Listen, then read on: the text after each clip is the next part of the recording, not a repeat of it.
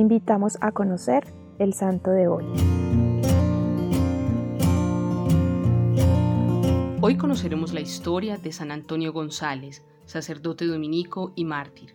Nacido en 1593 en León, España, ingresó con tan solo 16 años al convento de Santo Domingo en su ciudad natal, luego de haber estudiado latín y retórica en el seminario diocesano.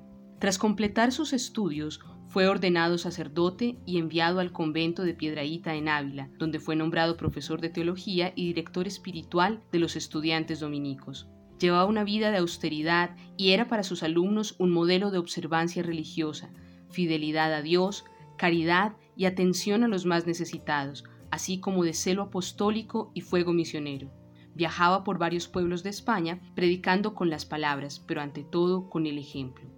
Un día, mientras escuchaba la lectura pública de cartas enviadas por misioneros, práctica que era muy común en los conventos, llamó especialmente su atención una que relataba las dificultades de aquellos que procuraban evangelizar en el lejano Oriente.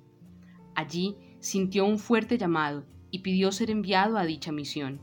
Así fue como en 1631 salió por Sevilla rumbo a Manila, Filipinas, al lado de 35 compañeros misioneros. Al llegar a Manila en 1632, solicitó unirse a las difíciles misiones en Japón, pero su petición tardó algunos años en ser aceptada. Primero le fueron encomendadas la rectoría y la cátedra de teología del Colegio de Santo Tomás en Manila, el cual se convertiría años más tarde en la primera Universidad Católica de Oriente. Desde allí predicó en contra de las injusticias y en defensa de la verdad.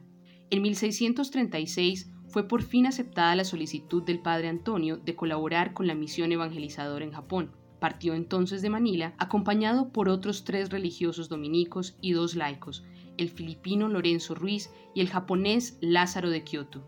El primero tenía problemas con la justicia y el segundo sufría de lepra y había sido desterrado de Japón, pero no por su enfermedad, sino por ser cristiano.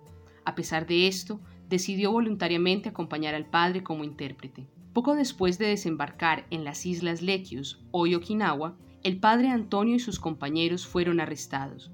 Durante su tiempo en la cárcel, el padre Antonio puso todo su empeño en servir a los demás prisioneros, dándoles esperanza y fortaleciéndolos en la fe, ayudándolos a permanecer fieles a la misma.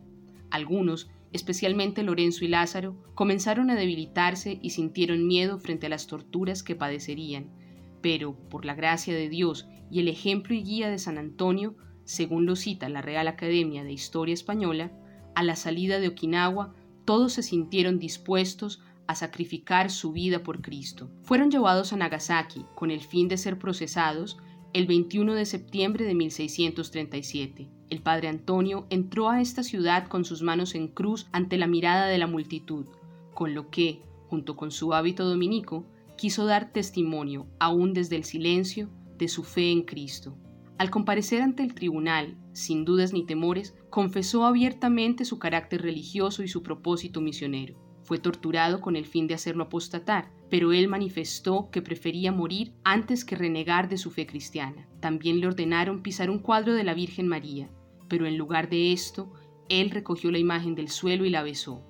Tras otra serie de castigos físicos y luego de pedir oración a sus compañeros, falleció al amanecer del 24 de septiembre de 1637. Su cadáver fue incinerado en una colina de Nagasaki y las cenizas fueron arrojadas al mar para que los cristianos no pudieran venerar sus restos. No obstante, cristianos encubiertos lograron conservar algunas reliquias. Posteriormente, sus compañeros de misión fueron también torturados, pero según el ejemplo de San Antonio González, eligieron igualmente el martirio antes que renunciar a la fe. Nuestro santo de hoy es ejemplo para nosotros de coherencia y valentía en el seguimiento de Cristo. Su vida y su martirio nos invitan a ser fieles a nuestras promesas bautismales y a actuar como profetas que estamos llamados a ser, anunciando el Evangelio a tiempo y a destiempo y denunciando todo lo que está en contra de él. La tarea de hoy es orar por los cristianos que aún en nuestro tiempo son perseguidos y pedir a Dios la fortaleza de permanecer siempre perseverantes en la fe. Amado Jesús, que como San Antonio González seamos discípulos misioneros tuyos, fieles y valientes, sin temor a anunciar la verdad que eres tú mismo. Amén. Cristo Rey nuestro, venga tu reino.